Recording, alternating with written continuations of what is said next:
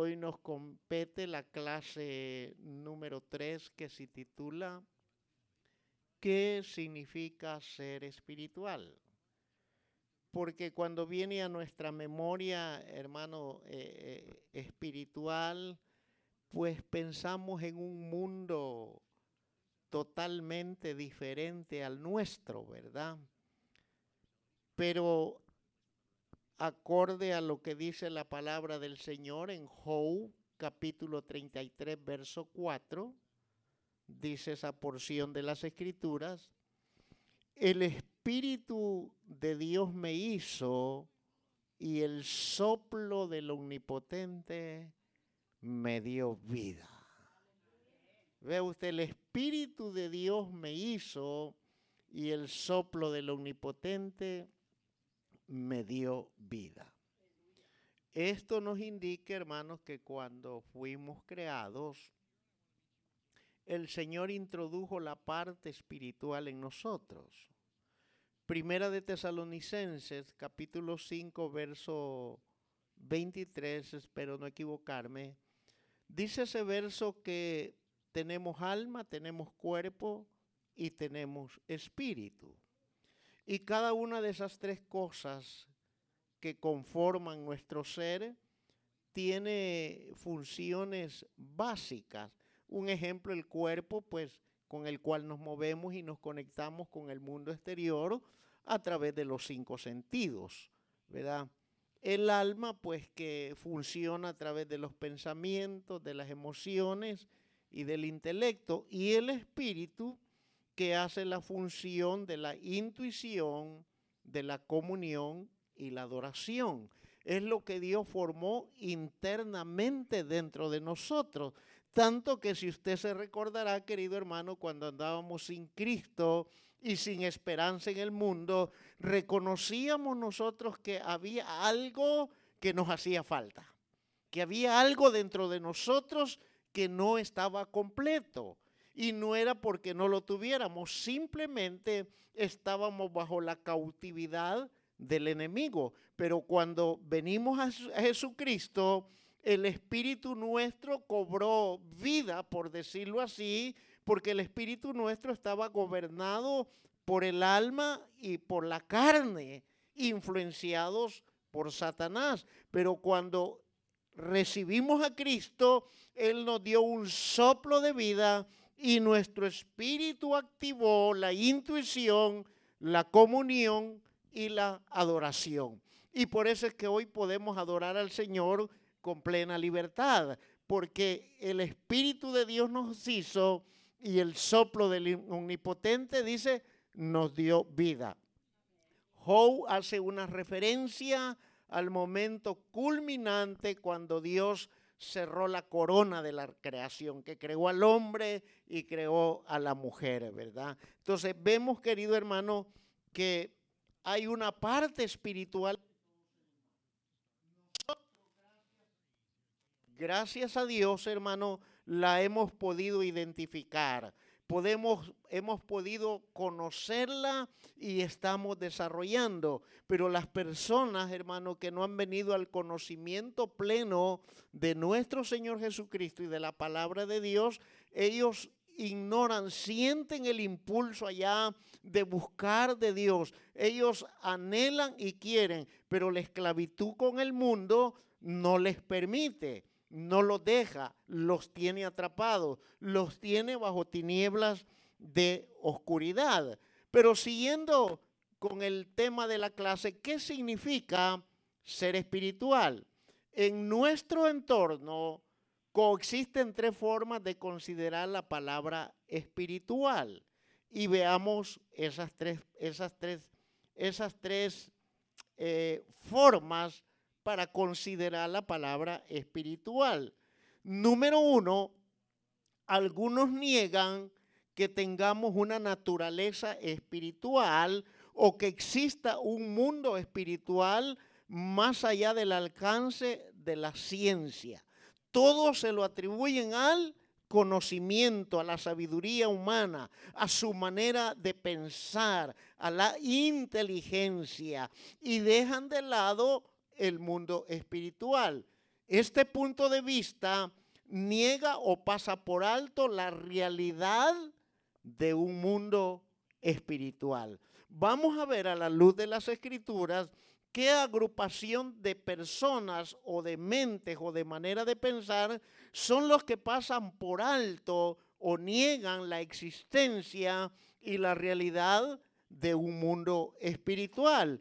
Y para eso, pues nuestro libro de consejo, que es la Biblia, vamos a ir al Salmo, el Salmo 14, versículo 1, y luego el Salmo 10, verso 14. Oiga, dice el Salmo 14, verso 1.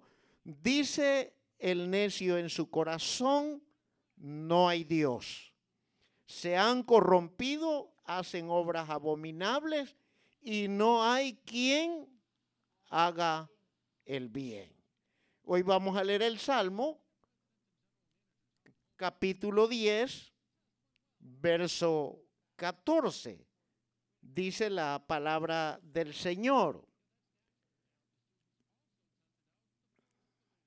Salmo 10, verso 14.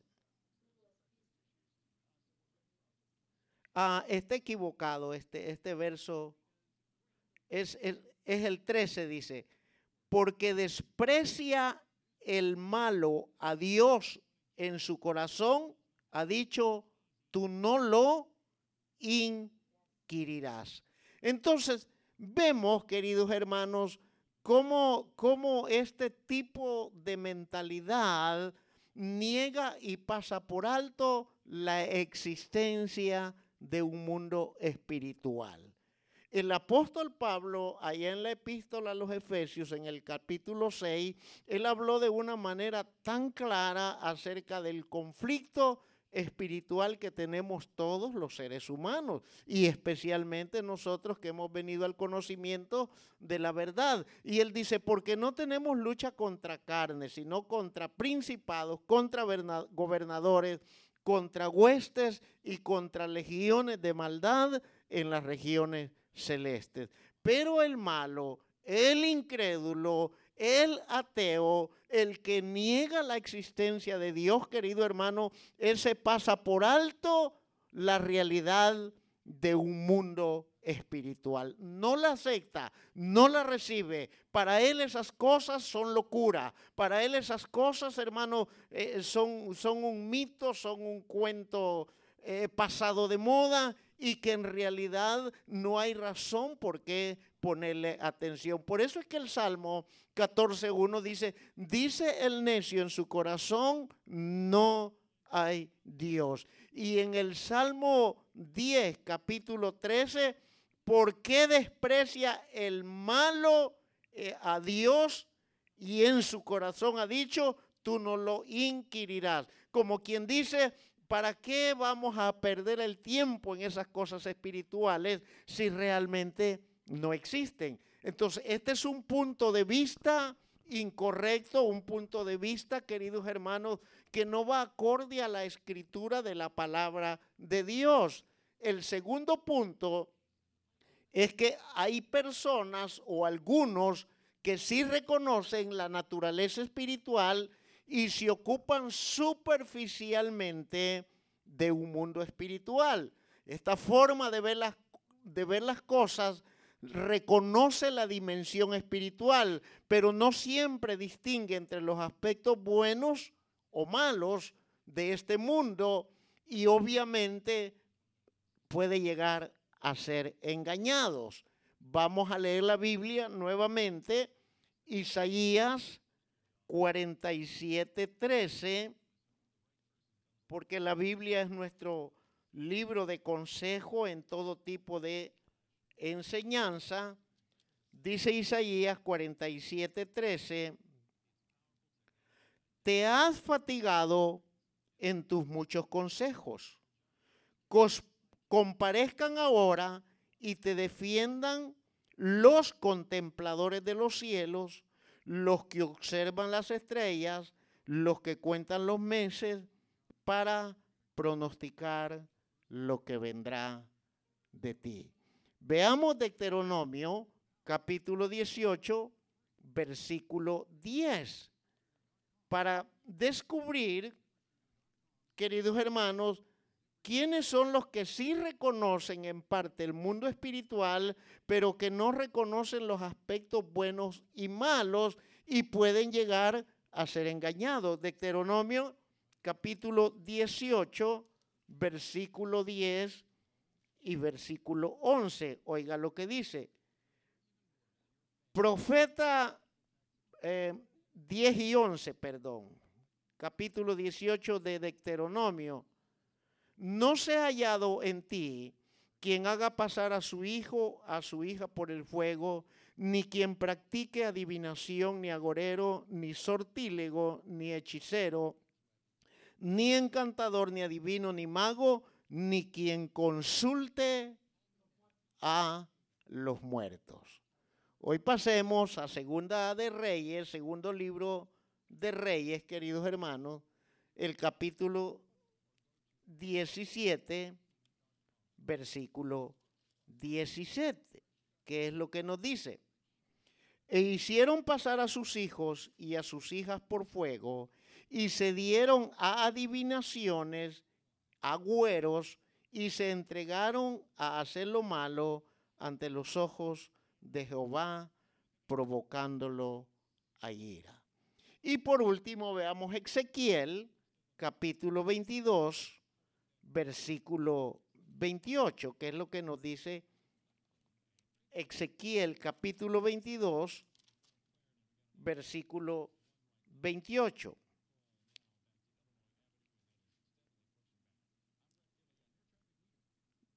Capítulo 22, versículo 28. Y sus profetas recubrían con lodo suelto, profetizándoles vanidad y adivinándoles mentira, diciendo, así ha dicho Jehová, el Señor, y Jehová no había hablado. Entonces, este grupo de personas, queridos hermanos, que se ocupan y que sí reconocen el mundo espiritual en parte, pero no distinguen entre los aspectos buenos y malos y pueden llegar a ser engañados son los astrólogos, los espiritistas, los adivinos, los hechiceros, los brujos, los santeros, los que practican el vudú, la magia negra, los magos y los encantadores.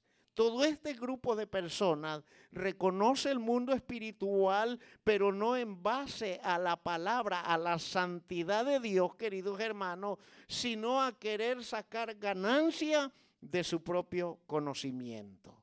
Vea usted, y eso, querido hermano, hay miles de gente sobre la faz de la tierra eh, haciendo estas prácticas y que realmente son engañados a sí mismos y engañan a las demás personas causadas por diferentes, por, la avaricia, por la ambición, eh, por la venganza, por los celos y por tanta cosa, querido hermano. Por eso es que como pueblo de Dios nosotros debemos de apercibirnos del conocimiento de la palabra de Dios. Hoy en estos tiempos, hermano, que por ahí que de la década del 90 y algo para acá se desató una proliferación disque profetas de Dios, ungidos de Dios, usados por Dios, cuando en realidad le están adivinando mentira al pueblo de Dios. Y lo tremendo de esto es que la gente, ¿cómo corre? Yo eso no, no, encuentro una explicación yo a eso. ¿Cómo es que la gente se deja engañar? Incluso cristianos que han caminado años, querido hermano, les despierta una curiosidad por saber el mañana, por saber si les va a ir bien, les va a ir mal. Entonces caen bajo espíritus engañadores, bajo espíritus de error y se apoderan de palabras falsas, querido hermano, que al final vienen a terminar confundidos. Por eso es que debemos de tener cuidado. Y este es el segundo aspecto de personas que reconocen el mundo espiritual, pero por no tener el discernimiento, vienen y son engañados. Todas esas cosas que usted y yo conocemos y quizás yo no sé si usted anduvo en esas cosas, ¿verdad? Pero todas esas cosas del espiritismo, del, del, del eh, esa cosa del horóscopo, que le lean las cartas, en fin, todas esas cosas, querido hermano, su fundamento es espiritista de demonios. Eso no proviene de Dios, definitivamente. Todo lo que Dios nos quiere dar a conocer está revelado en la palabra del Señor. Pero la gente en su curiosidad, en su afán de querer saber con anticipación qué es lo que va a pasar, sin darse cuenta, es engañada o engañado y caen hermanos en trampas de demonios. Como dijo Timoteo, escuchando espíritus demoníacos y doctrinas de demonios. Eso es lo que sucede. Y, hermano, este es un mundo eh, muy, muy peligroso. Yo no sé si usted mira noticias, pero frecuentemente se ve en diferentes países niños jugando la Ouija y que vienen a terminar en una condición muy preocupante para los padres. Y es curioso que generalmente la misma noticia dice que lo llevan, ellos dicen a un exorcista, lo llevaron a una iglesia cristiana y el pastor oró por ellos. Se están dando esas cosas en este tiempo moderno. Por eso es que nosotros debemos de tener eh, sumo cuidado con nuestros hijos, qué es lo que miran en nuestros teléfonos, qué es lo que juegan, hermano, porque todo eso provoca una rebeldía en nuestros hijos. Y a veces uno, hermano, por el afán, por las ocupaciones, por el corre, corre, por esto y esto, aún en nuestro mismo hogar, nuestros hijos pueden estar, hermanos, sin buscar esas cosas, estarse metiendo en un mundo que ni ellos mismos conocen hasta dónde pueden llegar. Y luego vienen los problemas para nosotros los padres. Por hermanos, algunos reconocemos nuestra naturaleza espiritual y el mundo espiritual, ¿quiénes somos estos? Los que creemos en la Biblia, reconocemos el mundo material y visible y el mundo espiritual y concluimos que esto no es todo lo que existe en la vida. Este punto de vista bíblico es el cual nos puede brindar un fundamento para desarrollar una vida espiritual verdadera y eficiente.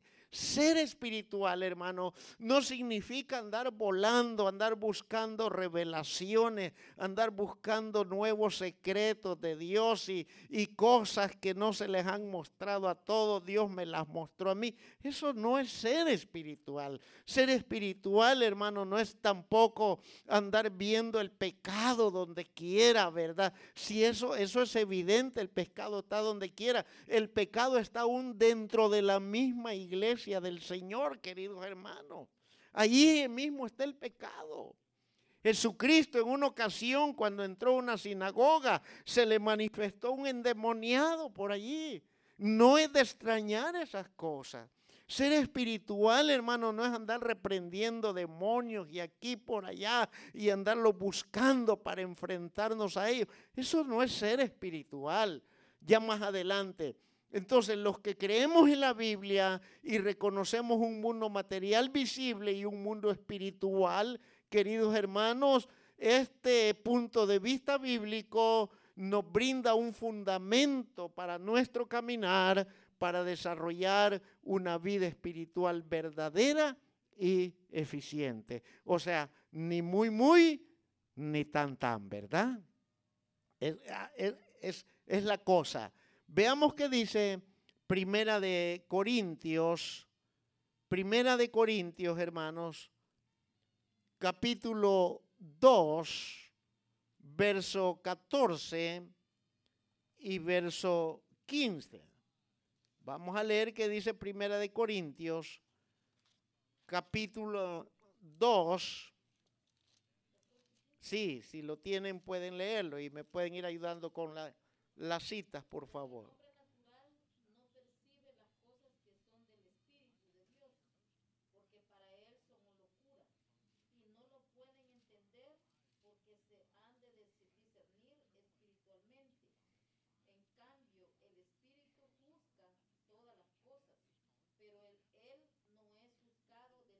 Note usted cómo el escritor sagrado hace una total diferencia entre el cristiano y el no cristiano. Al no cristiano le llama el hombre natural, el hombre sin Cristo y sin Dios en su corazón. Y a este ser humano, Pablo dice, el hombre natural, el hombre sin Cristo, Pablo en la epístola a los romanos dijo, el que no tiene el espíritu de Cristo no es de Cristo.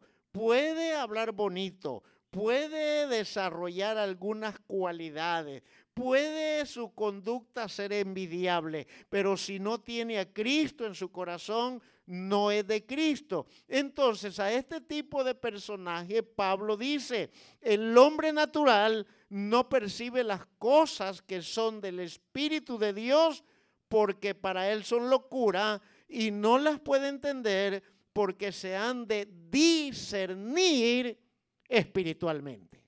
Necesitamos la revelación, necesitamos la iluminación del Espíritu Santo para poder discernir la palabra de Dios, para poder comprender, entender y aplicar todo lo que viene de Dios a nuestra vida. Sin el Espíritu Santo somos incapaces de discernir. Sin el Espíritu Santo no las vamos a entender, no las vamos a cuadrar en nuestra mente, nos van a parecer una locura. Y por eso es que el verso 15 dice, en cambio el espiritual juzga todas las cosas porque él no es juzgado de nadie. El que tiene a Cristo, queridos hermanos, se mueve en la dimensión del Espíritu Santo, en la revelación del Espíritu Santo.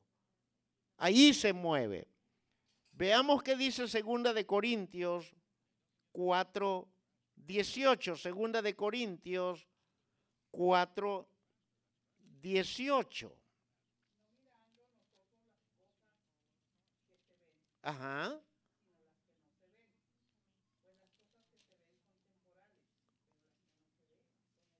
Son eternas.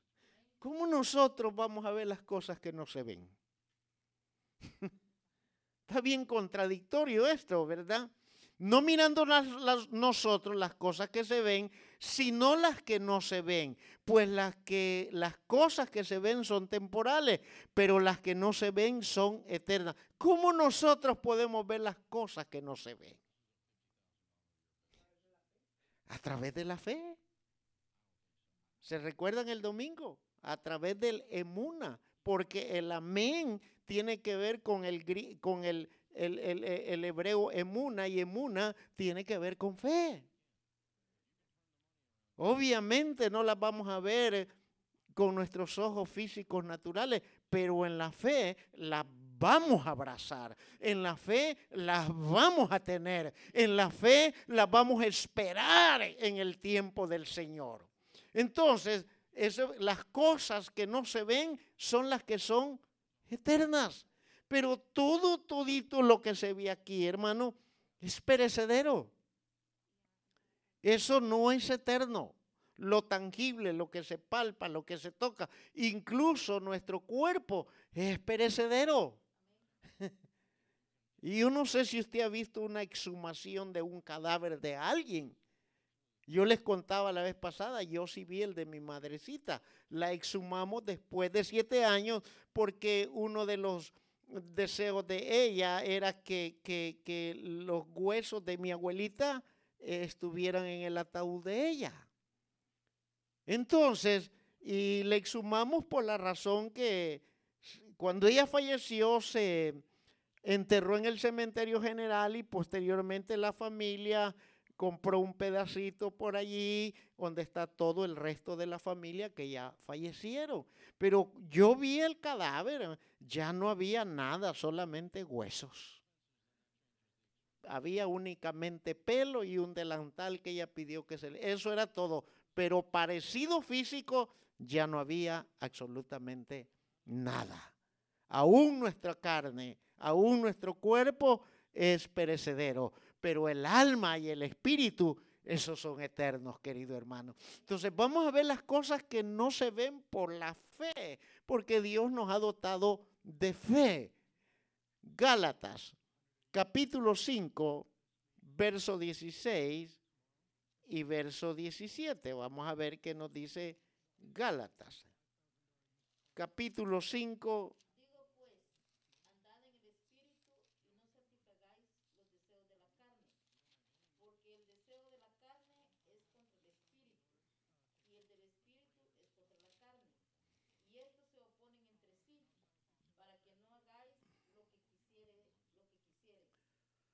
Viene el gran conflicto, pero el consejo del apóstol dice, digo pues, andad en el espíritu y no satisficáis los deseos de la carne, porque el deseo de la carne es contra el espíritu y el del espíritu es contra la carne y estos se oponen entre sí para que no hagáis lo que quisiera. Entonces hay un conflicto interno que nosotros los cristianos enfrentamos todos los días de nuestra vida. Pero nosotros tenemos la facultad de obedecer al Espíritu si es que andamos en el Espíritu o obedecer a la carne si es que andamos en la carne. Depende de cómo nosotros veamos la dimensión espiritual en un determinado situación que nos abruma, podemos obtener la victoria o podemos obtener la derrota también, ¿verdad? Por eso es que esta clase se titula ¿Qué significa ser espiritual? Ser espiritual, queridos hermanos, significa mantenerlos en el orden eh, o, en el imperativo del equilibrio. Eso significa ser espiritual. Pero veamos cuál equilibrio.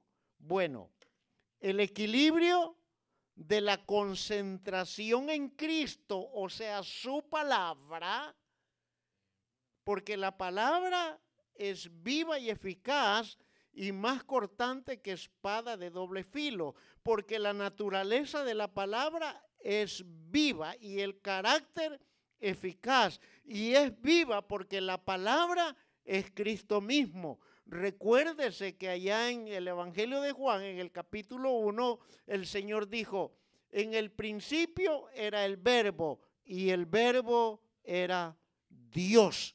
Cristo es la palabra. Entonces vamos a mantener en el imperativo del equilibrio entre Cristo, o sea, la palabra y la comunión con el Espíritu Santo. Porque si nos tendemos únicamente a la comunión con el Espíritu Santo, queridos hermanos, podemos caer en errores tremendos que nos pueden llevar a una confusión total. Yo les decía el otro lado, el mundo espiritual, hermano, tiene una línea tan delgadita que no nos damos cuenta cuando nosotros podemos cruzar esa línea y terminar confundidos. Por eso es que debemos de tener el imperativo del equilibrio entre Cristo, que es la palabra, y el Espíritu Santo, querido hermano. Ambas cosas son necesarias para la correcta interpretación de la palabra del Señor.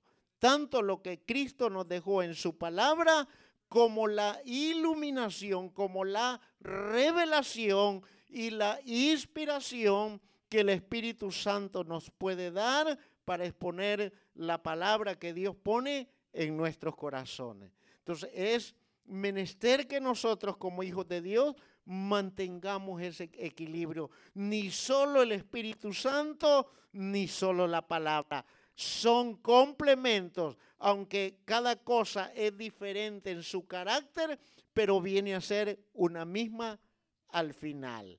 ¿Por qué decimos esto? Porque el Espíritu Santo, queridos hermanos, dirige nuestra atención a Cristo. Vea usted que el Espíritu Santo no es el actor principal. Él se encarga en que la iglesia se enfoque en la persona de nuestro Señor Jesucristo. Por eso es que en el Evangelio de Juan, capítulo 16, versículo 13 dice, en la primera parte, pero cuando venga el Espíritu de verdad, Él os guiará a toda la verdad que es Cristo el Señor. ¿Ve usted cómo el Espíritu Santo, hermano, nos enseña, nos educa, nos forma, nos guía, pero no hacia la persona misma de Él, sino que Él nos enfoca hacia la persona de quien lo envió, que es Cristo, el Señor. La segunda cosa es que el Espíritu Santo nos habla lo que el Padre y el Hijo dicen. Primera, eh, Evangelio de Juan, capítulo 16, verso 13, en su segunda parte dice, porque no hablará por su propia cuenta, sino que hablará todo lo que oyere y os hará saber las cosas que habrán de venir. Permítame preguntarle, ¿en qué parte de la Biblia nosotros podemos encontrar las cosas que habrán de venir? Daniel y Apocalipsis.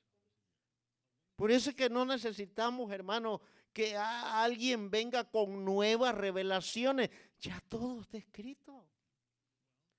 Si lo único que nosotros tenemos que hacer es, ya más adelante lo vamos a ver, involucrarnos en adoración, en oración y pedirle al Señor que nos instruya, que nos enseñe para poder comprender lo que está escrito.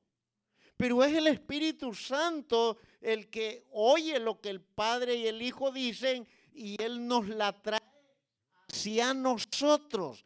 Y Él nos hace saber lo que ha de venir. Por eso es que el apóstol Pedro en el capítulo 1, verso 20 y 21 dice que, que ninguna profecía es de interpretación privada. Nada de lo que está escrito es exclusivo para nadie. Usted y yo todos tenemos derecho a saber. El punto es, querido hermano, cuánto tiempo nosotros vamos a disponer para querer saber lo que ha de venir o para poder interpretarlo. ¿Cuánto tiempo ocupamos en el mes de oración? ¿Cuánto tiempo ocupamos de ayuno? ¿Cuánto tiempo ocupamos de ver en escudriñar, en escribir, en indagar, en saber, queridos hermanos? Por eso es que todo, todo estudiante de la Biblia, hermano, debe de tener recursos o herramientas de apoyo, así como cualquier oficio. El carpintero no va a fabricar nada si no tiene un serrucho, si no tiene un cepillo, si no tiene una lija, si no tiene un metro, si no tiene clavos, si no tiene tornillo. Él no va a fabricar nada. Él tiene herramientas para fabricar, puede ser buen carpintero, pero si no tiene las herramientas adecuadas no va a poder hacer nada.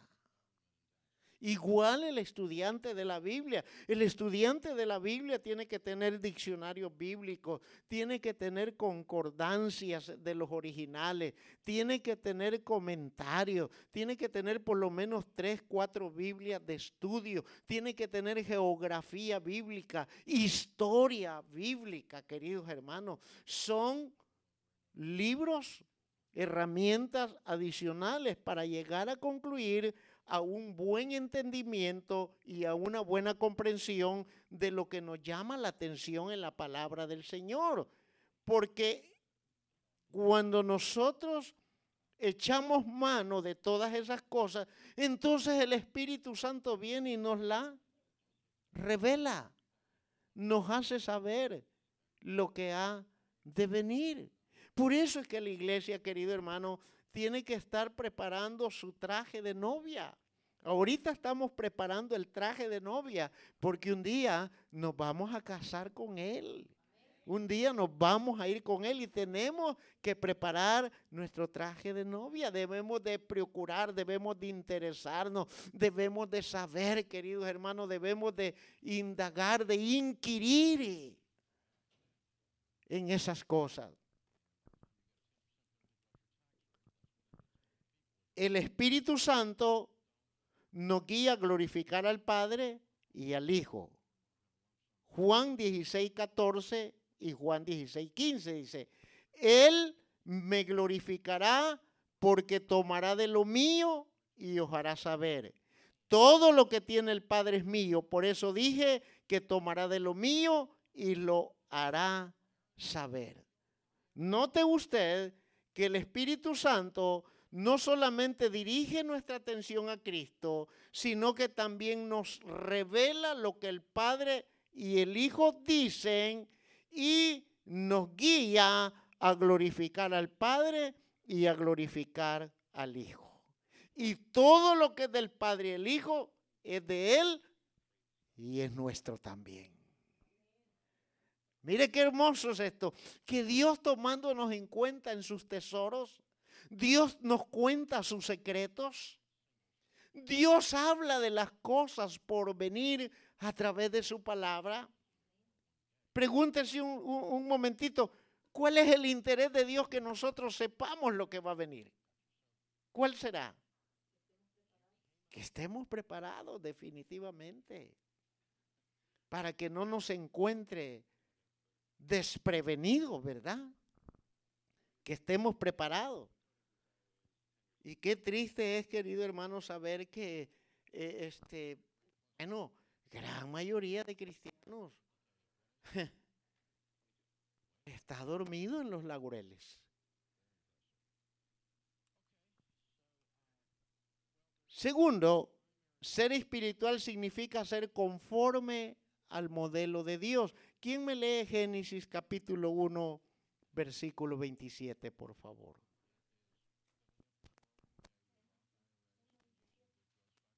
En el primer punto concluíamos en dos cosas. Uno, mantenernos en el imperativo del equilibrio. Y número dos, queridos hermanos, reconocer que es el Espíritu Santo el que nos hace saber todas las cosas. ¿Qué dice Génesis 1.27?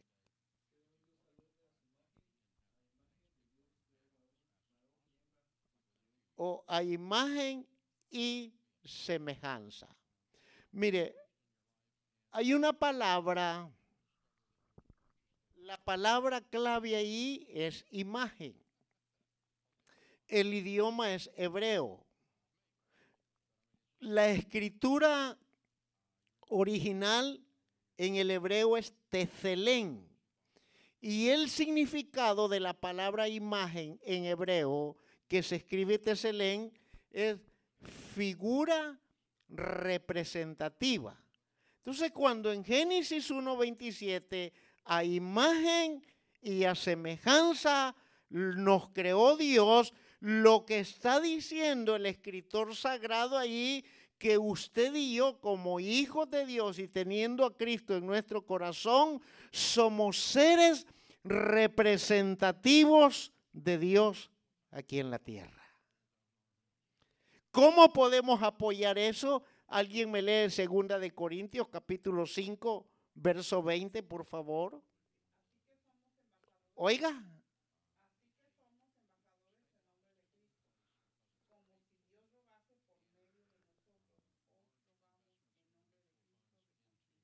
Así es que somos embajadores en nombre de Cristo, figura representativa.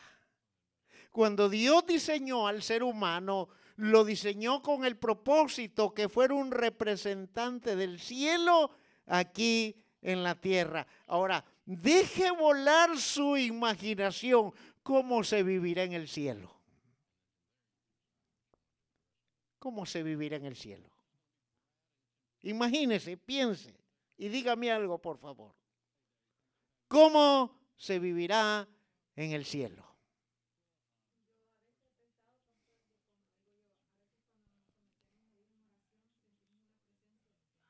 hermosa, ¿verdad? Ajá. Imagínense cómo se vive en el cielo. Hay un gobierno, hay un orden, hay una sujeción, hay pureza, hay santidad, hay paz, no hay enfermedad.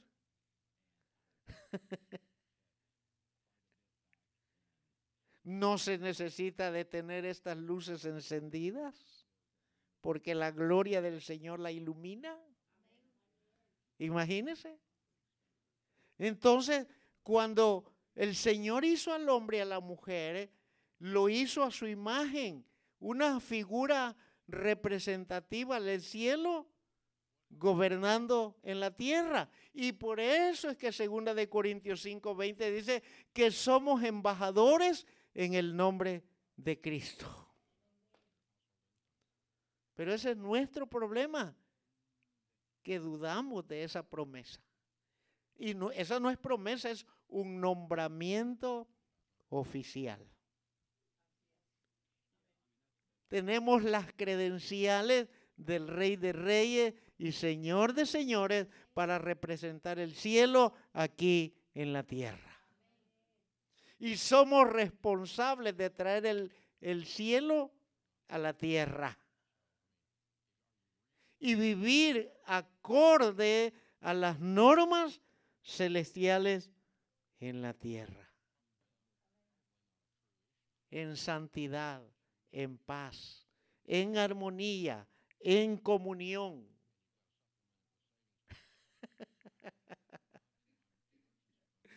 Ay, pero pastor, lo que está diciendo es tan difícil. Es difícil, querido hermano, ¿sabe por qué? Porque esta carne gobierna más que el espíritu. Por eso es que el Señor dijo a la verdad, el espíritu quiere, el espíritu anhela, pero la carne es débil. La carne quiere lo cómodo, la carne quiere comer más carne. si a usted le ponen un plato de verduras, pero aquí le ponen un filet miñón, ¿qué se comería? Todo, ¿verdad? Pero ¿qué es lo más saludable?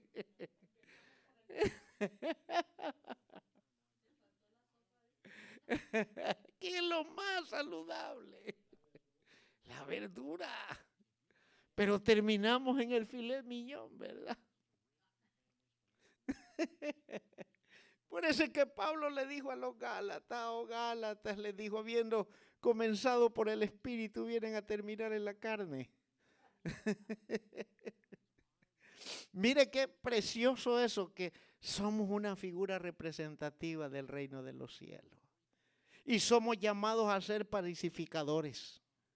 En cuanto dependa de vosotros, dijo el, apóstol Pablo, estad en paz con todos los... Es que no hay nada más lindo, hermano, que no podamos tener riqueza, bienes, eh, ni mayores cosas, pero qué lindo es comerse el bocado de comida en paz. Ya lo ha experimentado usted, ¿verdad? Que usted lo, lo poco que se come, se lo come en paz, en tranquilidad e inquietud, sea mucho o sea poco, sean frijolitos, queso y crema y una tortilla tostadita, pero nos la comemos tan felices, querido hermano. Porque a paz nos ha llamado el Señor y la paz viene del reino de los cielos. Y nosotros tenemos que promover la paz en esta iglesia. Tenemos que promover la unidad, tenemos que, que, promover, hermanos, la paciencia, la mansedumbre, todas esas cosas que provienen del Espíritu Santo, tenemos que promoverlas aquí en este lugar. Y no solamente aquí, sino que también en nuestros hogares, en nuestro medio, donde Dios nos permite estar, tenemos que promoverlas. Y para promoverlas no necesitamos decir yo tengo paz y darnos a conocer simplemente con nuestras actitudes y que la gente nos vea cómo andamos, querido hermano. La gente va a saber que establecemos una diferencia. Y eso es ser espiritual. Significa que el modelo de Dios desarrolla en nosotros, número uno, obediencia, porque los ángeles allá son o cuestionan a Dios los ángeles. Se levantan en contra de Dios los ángeles. Hubo una rebelión y por causa de la rebelión, ¿qué pasó? Dios destronó a Satanás y a la tercera delante de ellos. Entonces, seguir, seguir el modelo de Dios que nosotros desarrolla obediencia. Primer libro de Samuel, capítulo 15, verso 22, dice que el Señor le deleita más la obediencia que los sacrificios. La segunda cosa que es ser espiritual y estar conforme al modelo de Dios es humildad. Si podemos leer Lucas 1.52, ¿qué dice Lucas 1? Y alguien me busca Proverbios 14.35. ¿Qué dice Lucas?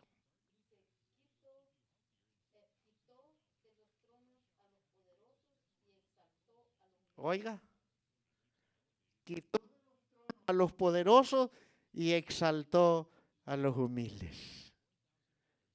Esa es la segunda cosa que significa ser conforme al modelo de Dios y ser espiritual.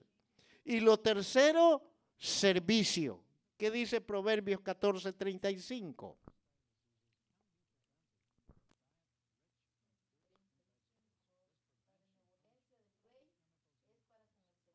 Oiga, la benevolencia del rey es para con quién.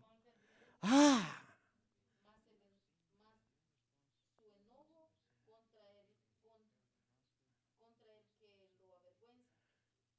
Oiga, contra aquellos que avergüenzan al servidor, el rey se enoja contra esos. La benevolencia del rey está para con su servidor. ¿Y se da cuenta, querido hermano, que vale la pena servirle al Señor? ¿Se da cuenta la grandeza del servicio y qué es lo que alcanzamos al servir al Señor? Alcanzamos que la benevolencia del rey. Ahora piense un segundito en la benevolencia del rey.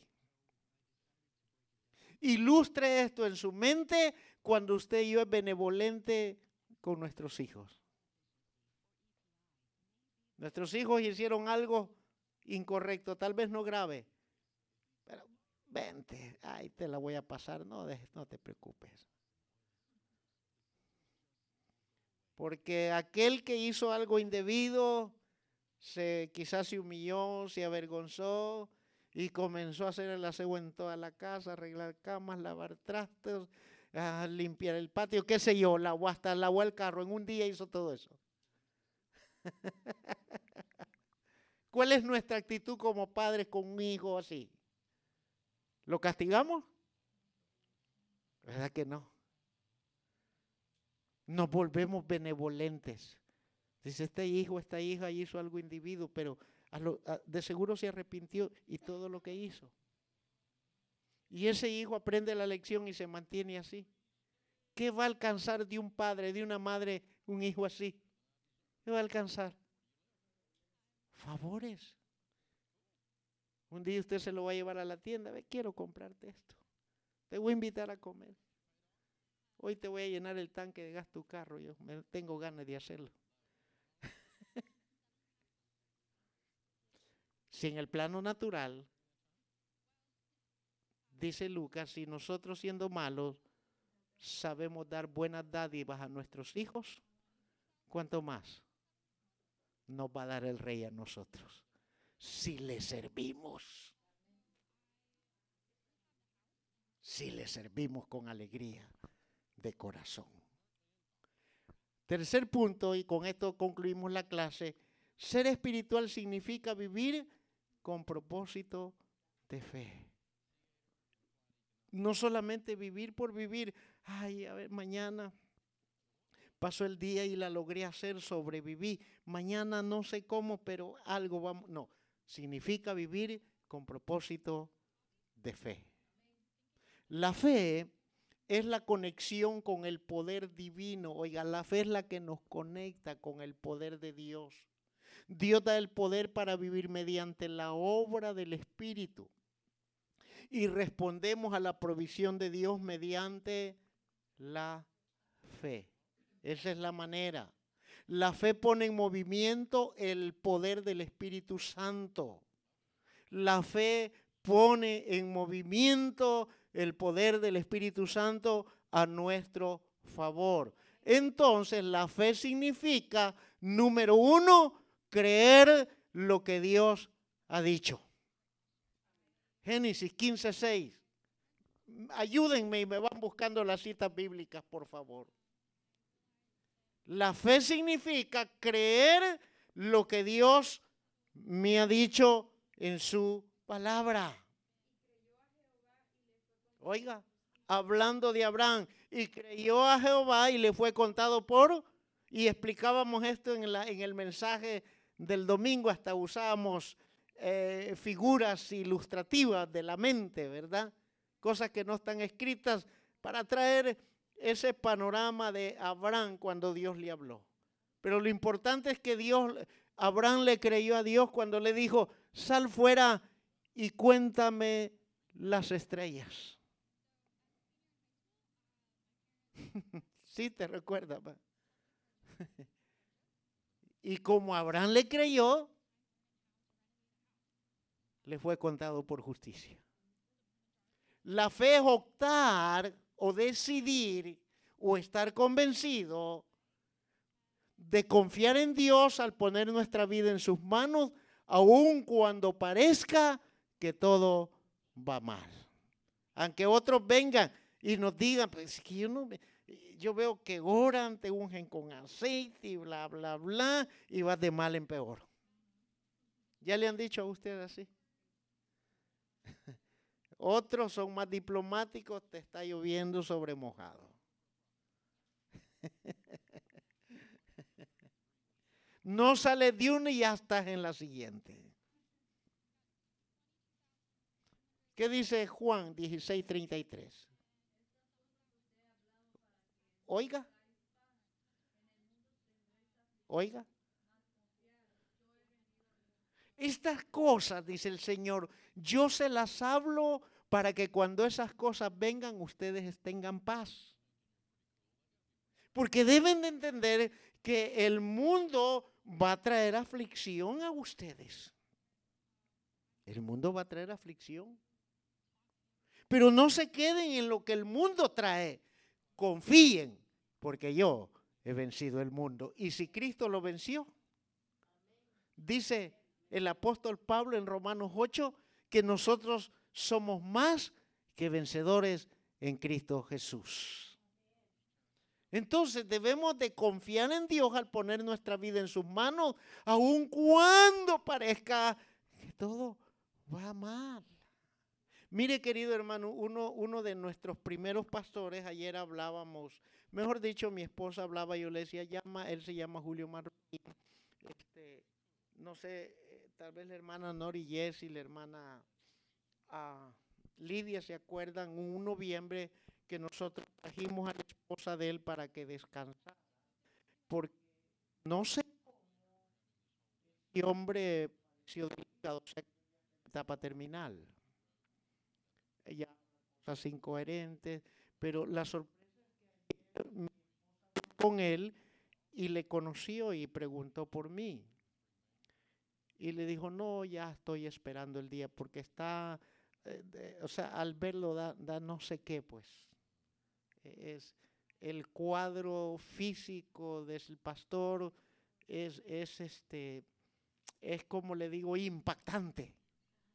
Un hombre que nunca ha bebido, nunca ha fumado, y yo doy testimonio de eso, le conozco, ¿verdad? Nunca han andado ahí de, de querendón. Y mire la historia de este hombre. Él no conoce a su papá ni a su mamá. No conoce, no sabe. Nunca tuvo hijos. A él lo abandonaron cuando era un bebé. Imagínense el cuadro de este hombre. Y hoy servirle al Señor desde su juventud y venir a terminar en esta situación está todo hinchado, la piel se le revienta y le sangra.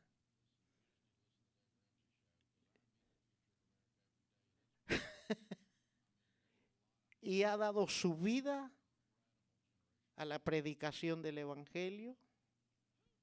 Él fundó esa iglesia donde están ahorita, él la fundó con la ayuda del Señor, por supuesto. Y después de todo ese recorrido, venir a terminar en esa condición como la ve. Pero él dijo ayer solo esperando el momento de reunirme con Cristo.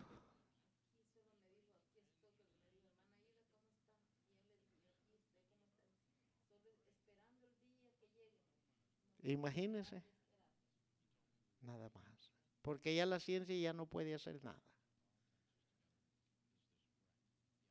Su esposa, cinco años de estarlo atendiendo, un cuido extremo. Comida, medicina, en fin, todo. ¿Puede imaginarse usted? Y nosotros que estamos saludables, que tenemos energía, tenemos vitalidad, que tenemos oportunidades, que tenemos este, no recursos en abundancia, pero que Dios los provee, que tenemos vida, pues, querido hermano. ¿Cómo no? Como dice el cantante, ¿cómo no creer en Dios si me ha dado la vida? Y tercero, poner nuestra confianza en Él, en su amor y su conocimiento que Él tiene de nosotros. Jeremías 29:11, una cita muy conocida. Yo sé los pensamientos que tengo acerca de vosotros, pensamientos de paz y no de mal, para darnos el fin que os esperáis. Poner su confianza en el conocimiento que Él tiene de nosotros. Nuestro presente, para Dios no existe el futuro. Nuestro presente, queridos hermanos, nuestro pasado, presente y futuro ya está en el conocimiento de Dios. Él ya sabe lo que vamos a hacer mañana. Entonces, poner esa confianza. ¿No se ha dado cuenta, hermano, que, que nosotros ponemos nuestra, nuestra vida en confianza de otras manos? Como por ejemplo, cuando a usted lo llevan a un lugar y no es usted quien conduce. Su vida depende del que conduce, ya no de usted. Y no se ha dado cuenta que usted no está acostumbrado, usted va frenando, aunque vaya atrás. Pero usted pone su vida. Cuando usted se monte en un avión, usted pone su vida al cuidado del piloto.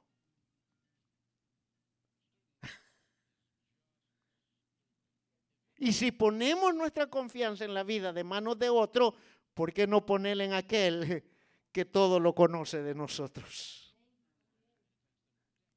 Este día, Señor, no sé lo que va a pasar y no sé lo que voy a decir, pero en tu nombre enfrento este día, papá.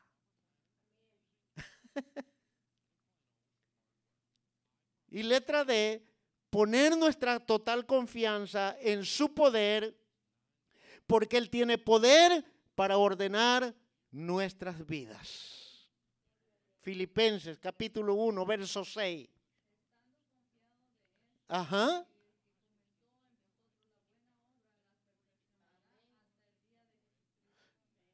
Y deje que digan lo que digan de usted, hermano. Esas cosas y a última hora no nos ponen ni nos quitan. Con que la gente diga. Ah, yo lo conozco, es mentiroso. Éramos mentirosos. Yo lo conozco, no es de confiar, éramos de no confiar. Pero Él tiene el poder para ir ordenando nuestras vidas. Usted no se preocupe, que digan lo que digan los demás. Pero yo voy a poner mi total y absoluta confianza en que Él está trabajando en mí, que Él me está puliendo por dentro y por fuera que Él me está dando un nuevo vestido y que Él corta aquellas cosas en mí que no andan acorde a su voluntad y a su señorío y me agrega las cosas que están acorde a su voluntad y a su señorío. Él va haciendo una nueva obra en nosotros y Él no solamente la va haciendo, sino que me encanta ese verso, Él la está perfeccionando. Porque un día nos presentaremos a Él perfectos. En esta tierra, olvídese que usted y yo vamos a ser perfectos. Olvídese, querido hermano. No se martirice, como dicen por ahí en México. No coma ansias por eso. Hay gente, cristianos que andan preocupados y hay saber qué van a decir de mí. Que nos interese lo que Él dice de nosotros y lo que Él dice de nosotros que somos hijos, lo que Él dice de nosotros que somos coherederos juntamente con Cristo, lo que Él dice que nuestro nombre está escrito en el libro de la vida. Eso es lo que dice Él. Entonces Él tiene poder, hermano, para ir perfeccionando nuestra vida. Y eso es ser espiritual. En conclusión, Dios es espíritu. Él nos creó conforme al mismo modelo, figura representativa y somos embajadores. Él tomó en cuenta la raza humana para que lo representara aquí en la tierra. Rompimos esa relación y nos hicimos daño, pero Dios nos busca con amor apasionado con el propósito de restaurarnos, oiga bien, con el propósito de restaurarnos, para continuar modelándonos a su imagen y semejanza moral, para que volvamos a ser compatibles con Él. Lo que fuimos sirve para testificar las maravillas de Dios a favor nuestro. Para eso sirve. No sirve para martirizarnos, no sirve para preocuparnos, no sirve para acusarnos, ni mucho menos para condenarnos. Eso lo hace el diablo en nosotros. Pero Él nos busca con amor porque Él está interesado en seguir modelándonos para que volvamos a ser compatibles con Él.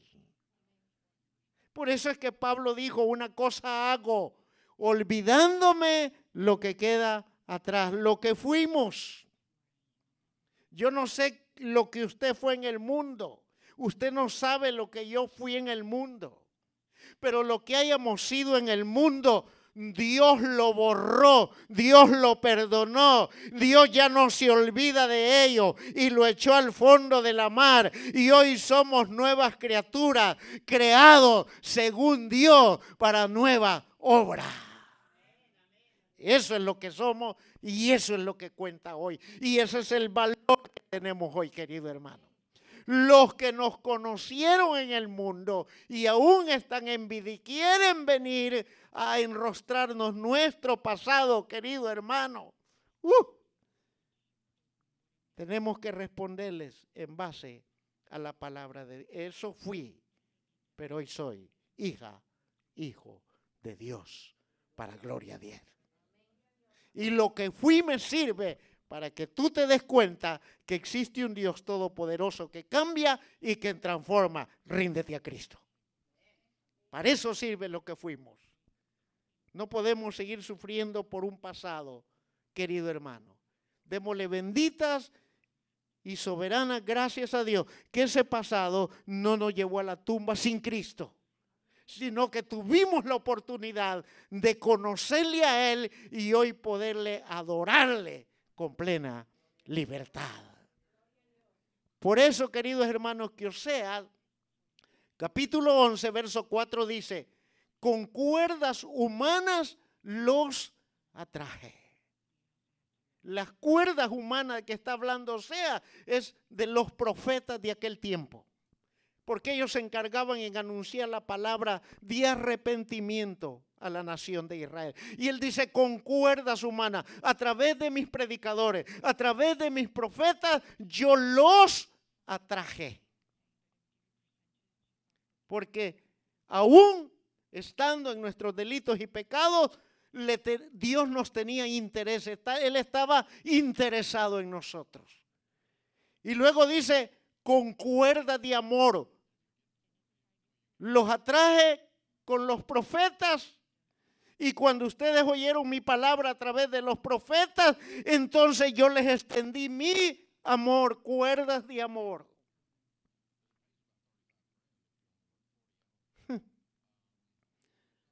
Hermano, en este caminar hemos conocido gente que tiene un pasado levanta los pelos a uno al oír su testimonio. Tanto de mujeres como hombres, pero que hoy le sirven al Dios vivo. Con cuerda de amor. Y dice, y fui para ellos como los que alzan el yugo de su servir. Servir. Y dice Isaías, a causa de la unción, el yugo se pudrirá. Dios vino, nos atrajo con cuerdas humanas, con los profetas. Cuando venimos, Él nos cubre con su amor y quita toda opresión, quita toda carga, quita todo aquello que el diablo nos cargaba hasta jorobados. Si medíamos un 80 en nuestra estatura normal, a pesar de la opresión del enemigo, quizás medíamos unos 20 centímetros menos, porque no soportábamos el peso. Pero cuando Él vino con esas cuerdas de amor y quitó el yugo, llegamos a medir los 1,80 conforme a Él nos creó desde el principio y nos declaramos libres. Y puse delante de ellos la ¿Qué? Ah, la palabra bendita. Hoy hemos comido palabra de Dios, querido. Hoy hemos comido lo que Dios ha querido decirnos. Y salimos de este lugar, hermano, con una actitud y un pensamiento valioso, tanto delante de los ojos de Dios para nosotros mismos. Y el que esté enojado se llama diablo y Satanás porque estamos descubriendo verdades divinas. Estamos descubriendo cosas eternas que no perecen. Que el Señor me le bendiga, hermano.